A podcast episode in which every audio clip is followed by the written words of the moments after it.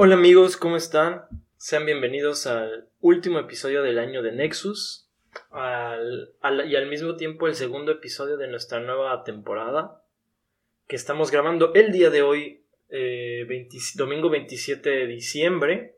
Ya estamos a unos pocos días de que termine el año y pues ha sido un año duro, ha sido un año interesante, ha sido un año, eh, todos coincid- coincidiremos en que un año especial. Pero dime, Waldo, ¿cómo estás el día de hoy en este último episodio del año?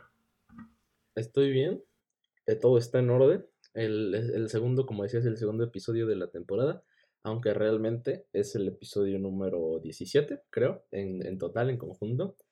Eh, entonces sí, estamos felices. No grabamos, se nos olvidó, es que aquí jugamos con el tiempo y el episodio 2 que iba a ser, lo aplazamos y ahora será el 3. Entonces, en ese episodio que ahora será el 3 y que sale la próxima semana, no deseamos feliz Navidad. Entonces se nos pasó la Navidad por completo. Nada más lo puse ahí en la descripción del episodio por si, por si alguien lee las descripciones. Pero pues sí, entonces Nexus les desea una feliz Navidad atrasada. Y pues vamos ahora, creo que quieres hacer temáticas de, Sí. de año nuevo, ¿no? Del próximo año. Sí, fue justamente por eso que estamos haciendo este episodio, porque siento que no, como no deseamos ni siquiera feliz Navidad y no hicimos nada este, por el fin de año, por eso quería que hiciéramos este. Y pues eh, les deseamos un feliz año nuevo para las personas que seguramente lo van a escuchar en esas, en esas fechas. Así es, Waldo. Se ha acabado un año, se, se está acabando, quedan aún un par de días del 2020 que bueno, está de más, yo creo que lo hemos escuchado en todos lados, que ha sido un año difícil, no es necesario decirlo, todos lo hemos, lo hemos sabido. Pero yo quería hablar de algo, eh, algo que nos sucede, yo bueno, no sé si te haya sucedido a ti, pero que se llama los propósitos de año nuevo, Waldo. Cuando viene un año, como tú sabes, las personas suelen fijarse propósitos para ese nuevo año, hay para ese nuevo año. Hay personas que inclusive hasta hacen una especie de tradición donde se ponen a, a comer, creo que tienes que comer las uvas en los últimos segundos del año mientras pidas deseos. Este, ¿Tú no haces eso, güey? sí lo he hecho, pero no es una tradición tan común. ¿Tú sí lo haces? Sí, desde, Desde pequeño. pequeño. Por eso me extraña que tú no lo hagas. Este, sí. Es un, es un, yo creo que es una buena oportunidad para ver dónde estás y para buscarte nuevas metas, pero quería preguntarte, Waldo, si tú te fijas esos propósitos de año nuevo, ¿has fijado, te los has fijado y alguna vez has cumplido esos propósitos de año nuevo o crees que no tiene sentido hacerlo? ¿Cuál es tu postura en este tema, Waldo? Mm, Creo que está bien, o sea, a, mí muy en lo personal se me olvidan las cosas que deseo y luego las cosas que, que no hago o las cosas que sí hago. Entonces, desde pequeño, las, los deseos que he pedido, muy probablemente algunos se han cumplido, otros no, y no me acuerdo. Ya sabes, de pequeño era, era el clásico ese que primero pedía las cosas chidas para mí y luego al Ajá. final paz mundial o, o cosas así. Entonces, este, eso fue X. Y el único sueño que, bueno, el único deseo que, que recuerdo, porque fue hace un año y se cumplió, fue que deseé pasar el examen de la UNAM. Y, y pues se cumplió. Entonces ese ha sido el, el único que, que recuerdo y pues el más reciente. Pero creo que está bien tener deseos, tener aspiraciones. Sí, yo estoy completamente de acuerdo contigo, Waldo, pero pienso que hay algo extraño, o sea, entiendo por qué sucede y de hecho estoy de acuerdo con que sea así, pero creo que hay algo extraño en decir, es un año nuevo, a partir de este año voy a bajar de peso, a partir de este año voy a leer tres libros al mes, o sea, no, no, no digo que esté mal eso, sino lo que me refiero es que esté, está, pues no, no tampoco puedo decir mal, pero es, es extraño que las personas esperen a que sea un nuevo año para decir eso. O sea, sería más bien lo, lo, lo, lo correcto, lo común sería como decir, bueno, yo creo que estoy un poco pasado de peso. A partir de mañana me pongo a hacer ejercicio, a partir de hoy, ¿no? Y aquí lo extraño es que hay personas que esperan a que, a que sea año nuevo para que pase eso. Que yo pienso que está bien. O sea, yo pienso personalmente que sí es necesario como sentir un, un ambiente nuevo. O sea, como sentir que estás en, una en un nuevo lugar, que hay algo que ya acabó y que dejaste atrás, como se dice eh, popularmente y hasta un poco cliché, que estás cerrando ciclos, o sea, creo que sí es como importante sentir que ya dejaste algo atrás, pero también siento que, o sea, de que hay gente que está en, no sé, en, octubre y está esperando que sea diciembre para ya hacer ejercicio, o sea, es lo que no me parece tan bueno. ¿Qué opinas de eso? Pues evidentemente es una construcción social, ¿no? Lo del año y lo del nuevo año, pero pues, en nuestro mundo, ¿qué no es una construcción social? Pero creo que esto de, de, aguantar a que sea un año, a que sea el siguiente año para hacer ejercicio, por así, por decirlo así, es, es para, para ganar tiempo, güey, porque da flojera. Porque realmente un, un fitness no, no va a hacer eso. O sea, alguien que está totalmente enamorado del ejercicio y de, de una vida sana, eh, no hace eso. Entonces creo que es precisamente para ganar tiempo, para, para con excusas de disfrutar de la comida y de disfrutar de las vacaciones. Creo que es únicamente para ganar tiempo. Y dices, bueno, pues ya queda un mes. Y también aquí el factor de tiempo y la construcción de tiempo creo que hace mucho, mucho peso. Porque, ¿qué puedes hacer en un mes de ejercicio? Piensas, ¿qué puedo hacer en un mes? Digo, sí puedes hacer muchas cosas, ¿no? pero, eh, pero pues un año es mucho más largo y más grande y, creo que en nuestro cerebro de flojos pensamos, no, pues un año es más chido, es más largo, aunque solo hagas un mes de ejercicio igual. Sí. Y justamente me gustó eso que dijiste. Eso, o sea, un año es una construcción social. Porque igual es algo que puede sonar ya medio trillado, pero sí es verdad.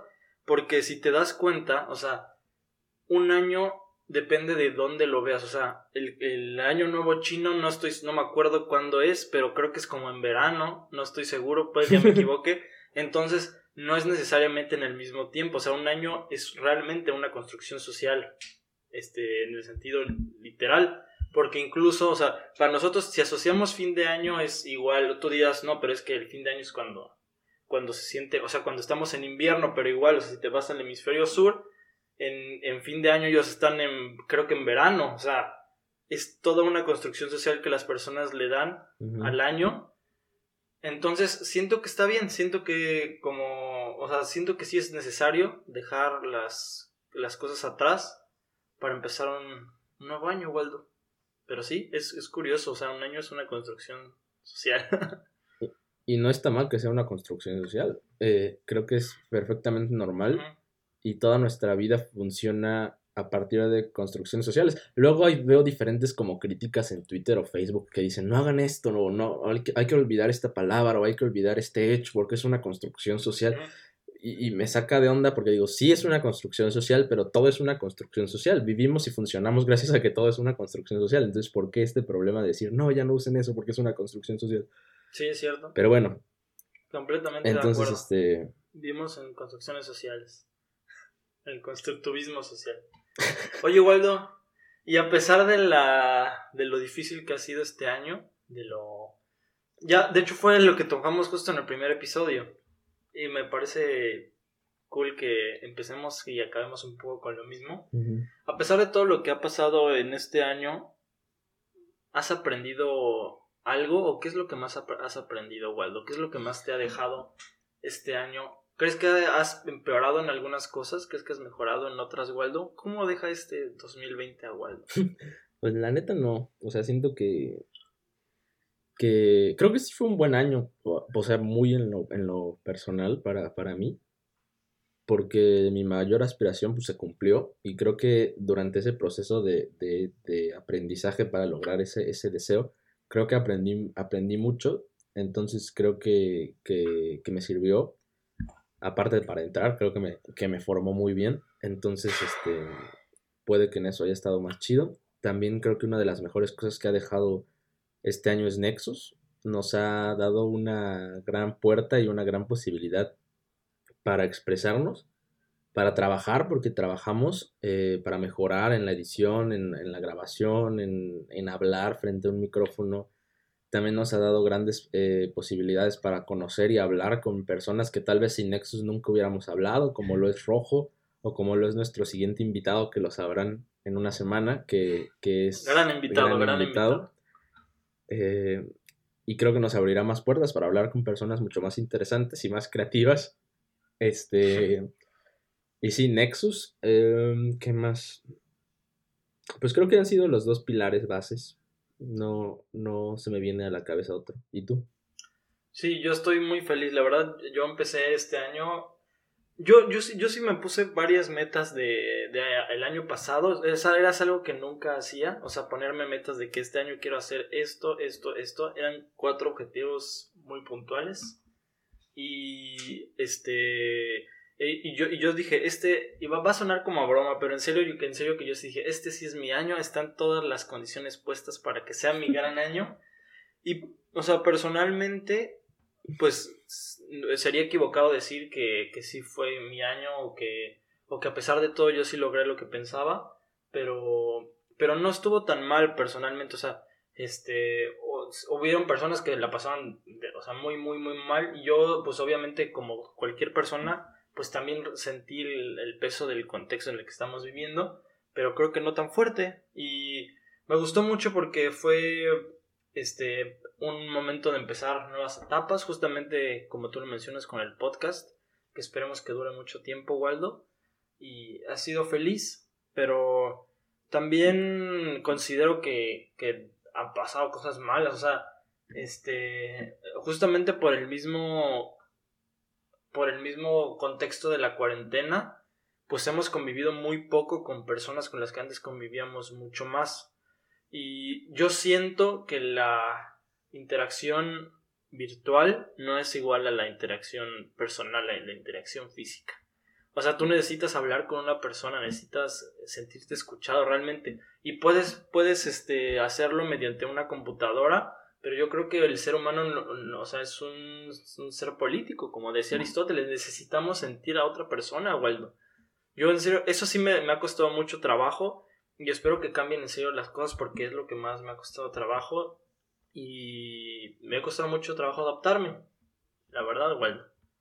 ¿Tú cómo lo has sentido eso? Sí, igual, digo, al principio fue un golpe mucho más duro y notorio, ahorita como que ya, ya se volvió rutina pero, pero sí es complicado.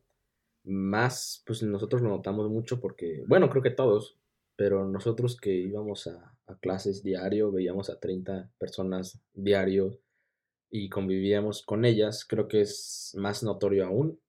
Y, y sí, digo, al principio las clases en línea fueron muy raras, muy pesadas, no, no había como, como eso que dije igual al principio de los capítulos de, de Nexus, Mm, cuando, cuando en el salón todos alzaban la mano y todos preguntaban y todos participaban para, para responder alguna duda del profesor, en, en, en, línea eso no pasa. No sé por qué, pero no pasa. Igual poniendo ejemplos, poniendo ejemplos de esto que dices de, de, de que necesitamos sentir a la otra persona, hace creo que una semana fue que fuiste a casa de uno de nuestros amigos, junto con otros amigos, y yo no fui. Entonces les hice una videollamada para pues, estar ahí con la banda, pero era muy frío porque yo no sentía, yo no sentía que me escucharan ni sentía que escucharlos a ustedes, o sea, era muy, aunque, yo estaba ahí, güey, yo nada más estaba ahí como viendo, pero no, no sentía una conexión y no sentía eso de, estar ahí, o sea, sí hablamos un poco, pero no, no se sentía esa, esa conexión. Y creo que es un ejemplo claro de, de, de, lo que estás diciendo. Y sí, es, es duro, es, es frío, pero creo que ya pasamos las peores partes y creo que ya, ya estamos cerca de, regresar a una normalidad. Aunque no sé qué tan normal sea regresar ya después de que todos estén vacunados. Porque, digo, la, vacuna tiene creo que un 90% de eficacia y es mucho más alto que cualquier otras vacunas. Porque me puse a pensar 90%. Eh, quiere decir que sí te puedes contagiar no teniendo la vacuna. Entonces me entró el miedo y busqué la eficacia de las otras vacunas y la primera que busqué fue la de la influenza y vi que esa tenía eficacia del 60%. Entonces dije, ah, no, pues estamos bien, estamos salvados. Aunque supongo que alguno que otra sí se, se contagiará. Pero bueno, sí, regresando al tema, es duro. Sí. No, yo quiero volver a ese tema. La verdad es que quiero sacar mi. mi algo que he estado reprimiendo. Yo no, yo no. He tratado de no tomar, de no tocar en, el podcast temas eh, políticos. Porque siento que. Pues se, se presta mucho a que haya opiniones encontradas. Pero porque es un tema prohibido, pero yo en serio ya estoy harto y hoy, el día de hoy me voy a desquitar, Waldo, contra el doctor Hugo López Gatela. Ya no aguanto más, Waldo. El doctor Hugo López Gatel, como tú sabes y como todos nuestros escuchas sabrán, es el encargado de, de lidiar con esta pandemia en México. Y para mí, creo que un, un, un funcionario, una persona que no conociera, nunca se había ganado tanto mi desprecio como ese hombre. En serio. ¿Por qué, güey? Es adorable, güey. No es adorable. Al principio yo decía que era, sí, sí me caía bien, era carismático. Y yo en serio que yo creía que era un, una buena persona encargada de la pandemia porque, o sea, sí es una persona estudiada, o sea, eh, es, estudió medicina en la UNAM y luego se fue a, a estudiar en, si no me equivoco, en John Hopkins, que es una de las mejores universidades del mundo y la mejor de medicina. Entonces yo dije, este hombre sabe, este hombre nos va a sacar de, del problema, pero la verdad es que sí es de los, de, las, de los peores funcionarios que he visto en mi vida, porque o sea, siento que el problema de Hugo López Gatel es que es justamente un poli o sea, una labor que debería de ser técnica, una labor que debería de ser de administrar una pandemia que sería como algo más, pues sí, técnico. Él lo hace político porque lo que quiere hacer es quedar bien con, con su jefe, que es el presidente. Entonces, cuando le preguntan, por ejemplo, oiga, señor, ¿el presidente puede tener una fuerza de contagio?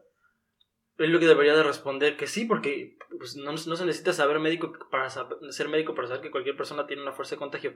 Y lo que él responde es que el presidente tiene una fuerza moral. O sea, ¿qué, tiene eso que ver? Y luego, todos sabemos que el cubrebocas sirve para que no salgan las partículas del virus y él se la pasó diciendo que no había evidencia científica de que el cubrebocas funcionara y que, y que era un, generaba una falsa, ¿cómo decía? Una falsa eh, sentimiento de seguridad y nadie, y por eso la gente no le, no le hizo caso. Y por eso mucha gente, pues, sufrió porque nunca dijo, oigan, amigos, estamos viviendo un problema serio. O sea, en serio que siento que es una persona muy inepta, es la palabra. Y en, en todas las cosas, o sea, no, por ejemplo, en México, este, no sé si lo has escuchado, se ocupó un sistema que se llama el modelo Centinela. ¿Sí lo has escuchado? Sí. Que es, encargado de hacer las, los modelos de la pandemia, pero de manera proyectada. Porque en todos los países se hicieron pruebas y pruebas y pruebas y pruebas y pruebas para saber dónde estaba el virus, este, qué estaba pasando. Y aquí no, aquí no se hicieron ninguna pruebas. ¿Por qué? Porque no, no tengo idea, no tengo idea por qué. Entonces nunca se supo quién, quién tenía el virus, quién no tenía el virus. Y por eso en México solo te hacen pruebas si te sientes mal. O sea, si estás enfermo, tú te vas a hacer la prueba. Pero no, en otros lugares te vas en la prueba en, todo en, todos los, lugares, ¿no? No sé igual. ¿Qué opinas del doctor Gatel? La verdad me cae muy bien. Y yo vi que comparado con el presidente, creo que se lo tomó de una mejor forma y más seria que el presidente.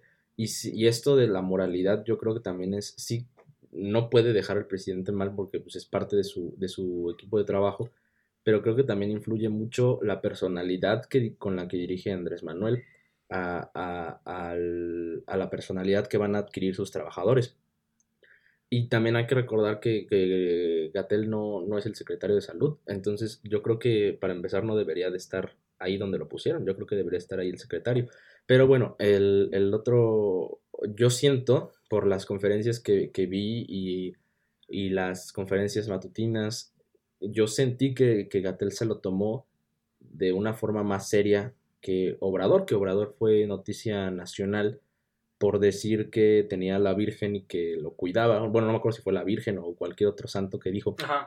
Entonces, creo que también es esas, esas, esa postura que toma el presidente creo que influye mucho en cómo van a a responder sus trabajadores, pero aún así siento que, que Gatel se lo tomó de una forma de una forma más seria. De, los, de lo que dijiste del cubrebocas, yo no, no, no vi ninguna de estas cosas.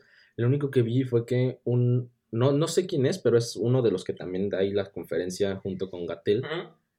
Lo único que oí fue que dijo que no usaran el cubrebocas que tiene como una cosita aquí, como se llama un respirador. Ah, una válvula, ajá. Ajá, que no usaran esas porque, porque permitía la salida, pero no permitía la entrada. Entonces él dijo que era un cubrebocas envidioso o algo así, dijo. Eso es lo único que oí de los cubrebocas. Lo de, lo, lo, de Gatel ah. no, no, no, no lo escuché. Pero, pero, pues sí, aún así se me hace se me hace interesante este debate que planteas, pero aún así siento que no, no, si la gente no usó cubrebocas, fue por una falta de, educación que ya viene desde hace mucho, porque las medidas incluso internacionales, ahí estaban y las estaban diciendo no solo en, sus medios de, de, la Organización Mundial de la Salud, sino estaban en televisión todo el tiempo, en redes sociales todo el tiempo, cada equipo, cada marca, cada cosa estaba diciendo usa cubrebocas, usa cubrebocas. Entonces siempre estuvo ahí. Entonces creo que esta falta de uso de cubrebocas viene de algo más atrás, mucho más atrás de esta este, falta de educación mm, y esta imposibilidad del mexicano de seguir las reglas impuestas, porque no es de ahorita. El mexicano creo que se caracteriza por eso, por no seguir las reglas en, en, en distintos eventos, como aquí o como en eventos deportivos, eventos artísticos, siempre se distingue, creo, el mexicano por esto. Entonces creo que es un problema que viene desde atrás. Sí, no, sí, o sea, es... Pero justamente, mira, yo he visto, yo he visto muchos comentarios de personas que dicen que la que, que, cuando quieren culpar a, la, a, la, pandemia, porque cuando estás viviendo un fenómeno como lo es la pandemia, tú lo que tratas de hacer es de encontrar culpables. Y hay personas que dicen, ah, claro, pero siguen culpando al doctor Gatel. La realidad es que la gente sale y la gente no le importa el, el coronavirus. Y yo, yo creo que también es un poco de ambas partes. O sea, tampoco es todo culpa de, de, de. Pero yo siento que sí es un grave problema. O sea, ¿cómo es posible que no le digas a la gente que tiene que, usar cubrebocas? Y en la actualidad creo que ya lo empieza a usar. Pero estuvo mucho tiempo diciendo que no había evidencia y estuvo duro y dale con que no había evidencia del uso de cubrebocas. O por ejemplo, hace una semana se detectó una nueva cepa de coronavirus en, Reino Unido y casi todos los países empezaron a cerrar sus fronteras con Reino Unido por miedo de que llegara esta cepa a sus países. Y dijeron en el caso de, de México que no la iban a cerrar porque no, no, sé, no tengo idea por qué, no tengo idea por qué, pero eso es algo hasta, hasta lógico, ¿no? No sé, cualquier ser humano dice, pues eso puede venir acá y puede, eh, pues hacer daño, ¿no? No sé por qué no quiso cerrarla. Sí, pero eso lo dijo Andrés Manuel, ¿no? Sí, pero nota, pero también lo hizo Hugo López Gatel, o sea, el encargado de administrar la pandemia es Hugo López Gatel, él es el superanalista. Y de hecho, en una, en una ocasión, eh, volviendo al tema del cubrebocas, Andrés Manuel dijo que él no usaba cubrebocas porque Gatel le decía que no era necesario usar cubrebocas.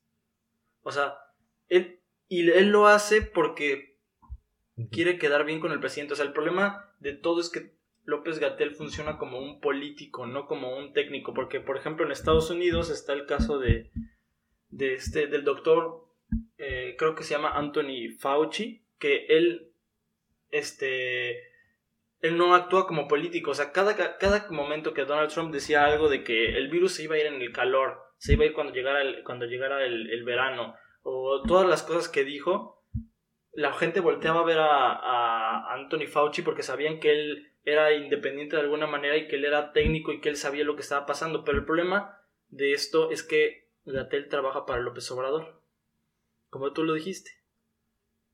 Entonces él no puede decir, amigo, estás equivocado. No, pues sí, creo que es entendible. Eh, porque si la postura de Andrés Manuel fuera otra, creo que como te dije, sus, sus, los demás actuarían como, como la forma de, de, de Obrador.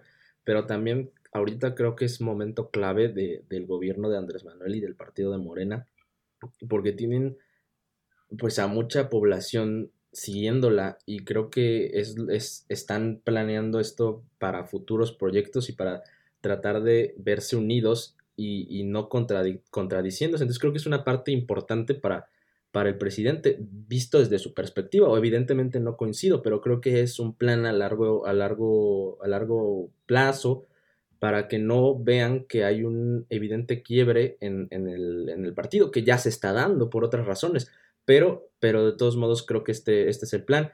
Y eh, de la cepa, yo creo, que, yo creo que igual se tardaron en cerrar las fronteras desde antes que todo esto empezara. Porque otros países ya las habían cerrado y México fue. No lo cerraron. Ah, no, pues no cerraron. Jamás la cerraron. México jamás. Entonces estamos locos, estamos locos, Largo.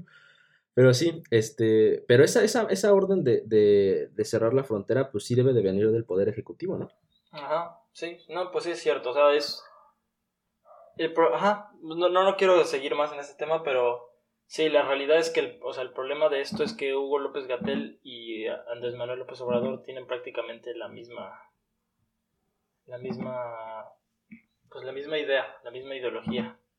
Pero bueno, hay que parar con un poco con estos temas políticos, pero sí, mira, afortunadamente ya cual milagro de Navidad empieza a llegar la vacuna a México y esperemos que esto empiece a acabar. Yo no sé exactamente cuántas personas sean necesarias para que se empiece a sentir ya como los resultados de la vacunación, o sea, como para que ya este se empiece a sentir, ajá, en- justamente en los contagios que la vacuna empiece a hacer efecto. Pero pues hay que esperar, Waldo. Sí, pues yo creo que todavía nos falta un poco para que, para que se sienta eso. Y yo creo que aún, aún cuando ya todos estén vacunados, todavía va a estar ese como miedo de, de salir sin cubrebocas o, o, o sin algún tipo de medida. Yo creo que, no sé, ¿crees, ¿crees que el cubrebocas ya se quede? O, o- de plano no. No lo sé, es que... Pues... mm, Hay una entrevista, otra vez voy a volver con el buen Hugo López Gatel. Pero una vez le hacen una entrevista a Gatel donde le preguntan, este, oiga señor, la gente se pregunta, ¿cuándo podremos volver a nuestras vidas normales de antes? Y él dice, así muy tranquilo. Lo más probable es que nunca. Así lo vi. Pues yo creo que dentro de esa normalidad a la que, a la que nunca vamos a volver, pues es eso del cubrebocas. Yo espero que, que, sí, vol- que, sí, que sí volvemos a esa normalidad, porque si ya la gente está vacunada y es inmune, pues lo más eh, lógico sería que ya no sea necesario, ¿no? Pero pues no sé, no tengo idea. Eh, no lo sé. Pues ojalá y no, güey, ojalá y no. Bueno, eh, cambiando de tema, Waldo, hay un meme que está muy popular en este mundo, que supongo que también lo has de haber visto, Waldo, donde se hace referencia a... por- Hay dos tipos de memes de los que quiero hablar el día de hoy, que, son un fenómeno social igualmente. Cuando sucede algo chistoso, cuando sucede algo peculiar, que es característico de cierta manera de México, la gente suele poner algo así como la situación y en el mismo meme ponen está cañón el tercer mundo. O por ejemplo, pasa algo y, y dicen, por favor ya sáquenme de Latinoamérica porque ya no aguanto. Y este, a mí es algo que me llama mucho la atención porque Los débiles. los débiles, en cierta manera sí, porque siento que es como diosificar un poco los países de primer mundo, que aparte esa es una construcción social hecha por los mismos países de primer mundo, o sea, el eh, categorizar a los países como de primero y segundo y tercer mundo, que ahora ya se les dice países en vías de desarrollo y países en- desarrollados, porque está muy, pues muy fea esa, esa categoría de primer y tercer mundo. Pero a mí lo que me llama mucho la atención es esa urgencia de las personas, o sea, cómo sáquenme de Latinoamérica. O sea, estamos de acuerdo en que todos los países para, para cambiar y para ser lo que actualmente son, tuvieron que pasar por un periodo pues en el que a lo mejor no se vivían las mejores condiciones de vida, ¿no? O sea, ahí está eh, el Reino Unido en la época de la revolución industrial. Todos los países han tenido que pasar por momentos donde se vivía muy mal para llegar a, momentos donde se vive bien. Co- Corea del Sur es un buen ejemplo. Corea del Sur estaba destruido y México era más rico que Corea del Sur y ahora es al revés completamente. Yo creo que me parece equivocada esa manera de pensar. Sé que es un meme, pero muchas veces los memes sí reflejan la manera de pensar de alguna manera de las personas. ¿Qué piensas tú de esto, Waldo? Siempre la reflejan. Porque luego se excusan en eso de "Ah, es un meme, no hay que tomarlo en serio, pero al fin y al cabo es una representación de un sentir. Así es. Entonces creo que excusarse en eso está, está mal. Y, y sí, eh, en el caso de nuestro país creo que es muy difícil llegar a, a un primer mundo, principalmente porque pues, nuestro querido Estados Unidos creo que es algo complicado. Y no solo México, sino toda Latinoamérica. Y ya se han visto pues, casos donde, donde van avanzando y, o, o quieren tomar otra forma de gobierno y viene Estados Unidos y se cancelan y viene todo lo que ya conocemos, la Guerra Fría, Sudamérica, las dictaduras, etcétera, etcétera, ¿no? Entonces, pero aún así, creo que si no tenemos esta fe de mejorar y de querer cambiar al país, no sé qué hacemos aquí. No tendría ningún tipo de sentido eh, nada, ni siquiera festejar, porque muchos de estos festejan el 15 de septiembre. Entonces, ¿para qué festejas el 15 de septiembre si tu país o, su futuro o tu mismo futuro no, no importa nada? Creo que es muy importante y a mí me enoja cuando dicen eso de, de, sáquenme de, de Latinoamérica, porque deberíamos de tener una actitud diferente. Se supone y presumimos mucho nuestra generación que somos una generación distinta, una generación que busca un cambio, una generación que ya no se va a dejar abusar en todos aspectos. Entonces creo que necesitamos, o si presumimos eso, no, no debemos eh, pues rendirnos. Creo que en todas las profesiones es difícil esto de decir hay que mejorar, hay que mejorar.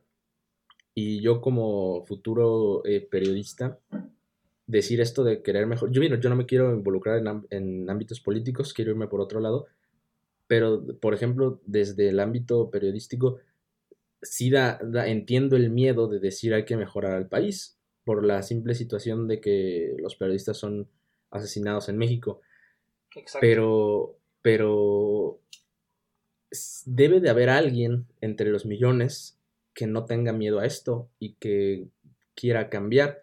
Y, esos son los, las personas que dentro de un futuro probablemente vayan a ser recordadas o en algún pasado fueron recordados, porque hay que acordarnos también en nuestra revolución que muchos de los que empezaron este cambio no fueron directamente por las armas, fue con una pluma y un papel y vendiendo periódicos escondidas.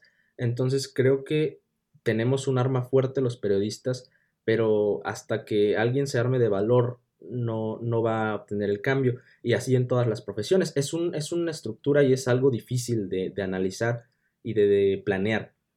Pero creo que si no tenemos fe ya no podemos hacer nada. Entonces creo que tendríamos que tenerla. ¿O tú qué piensas?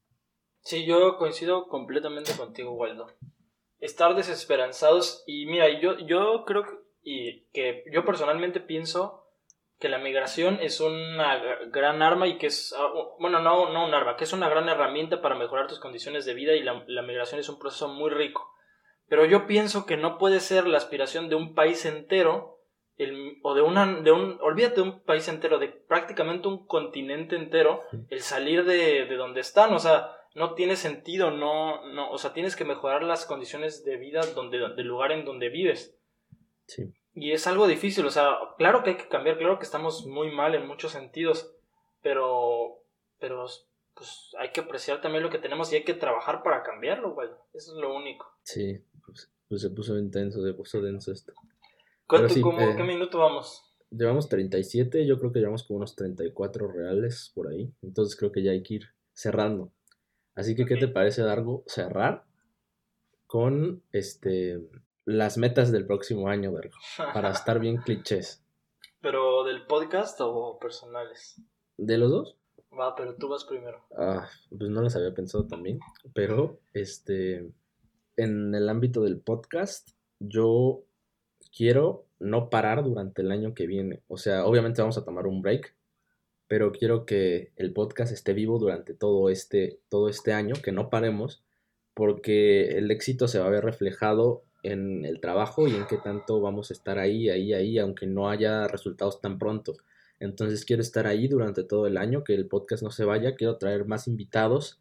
Ya creo que hemos demostrado que, podemos traer invitados muy buenos si nos lo proponemos. Entonces creo que los invitados van a, van a estar más seguidos y van a ser invitados de alto calibre. Eh, y, eso en el. En, ah, también en el podcast, pues queremos mejorar. Bueno, yo quiero que mejore aún más la calidad de audio, la calidad de video, entre otras cosas. En mi vida personal, creo que no tengo alguna meta seria, solo de mero entretenimiento. Y quiero ir a, a los estadios que sean posibles cuando esto acabe. Quiero ir a la Arena México. Es un deseo que tengo desde hace mucho y que no. Pensé que ya cuando iba a ir a México ya se podía cumplir, pero no, por esta cosa. Eh, entonces creo que quiero ir a un concierto de nuevo. Eh, entonces, eh, en ese aspecto personal creo que nada más tengo eso, no tengo ninguno profesional o alguno más serio. pero son cosas que me gustarían. ¿Y a ti? Sí, yo quiero que debemos darle con todo el siguiente año, Waldo. Tenemos mucho potencial, pero hace falta, solo hace falta apoyarlo y hay que darle duro, Waldo. Yo digo que si le damos duro, los resultados de alguna otra u otra manera se van a ver reflejados. Y en el aspecto personal, eh, pues no he pensado también mis metas de este año. Algo que quería hacer el año pasado y que no pude hacer fue que quería, tenía planeado realmente, no, bueno, entre comillas, no, tan, no realmente planeado, pero tenía ganas de hacer un viaje yo solo a un lugar lejos estaba ahorrando, pero jamás. ¿Nada más tú? Solo, yo solo, porque iba a hacerlo como porque iba a cumplir 18 años y quería irme yo solo a un lugar lejos. Quería irme a Tijuana. Era, no sé por qué tengo ganas de hace mucho tiempo de ir a Tijuana, pero al final no, pues no sucedió. No sé si hubiera podido ir realmente, para serte sincero, pero me gustaría hacerlo el año que viene. Y pues eh, estoy, también me gustaría continuar echándole muchas ganas a mis estudios y a estas actividades como el podcast que siento que me complementan muy bien, Waldo. Y seguir este año con amistad, Waldo, con amigos como tú. gracias, gracias. Igual yo. Y con todos los demás, este, amigos osos. Este, hay que ir a Mazatlán, güey. Yo quiero ir a Mazatlán. Lo acabo de pensar. Ahí te balacean. No es cierto, güey, es hermoso, güey.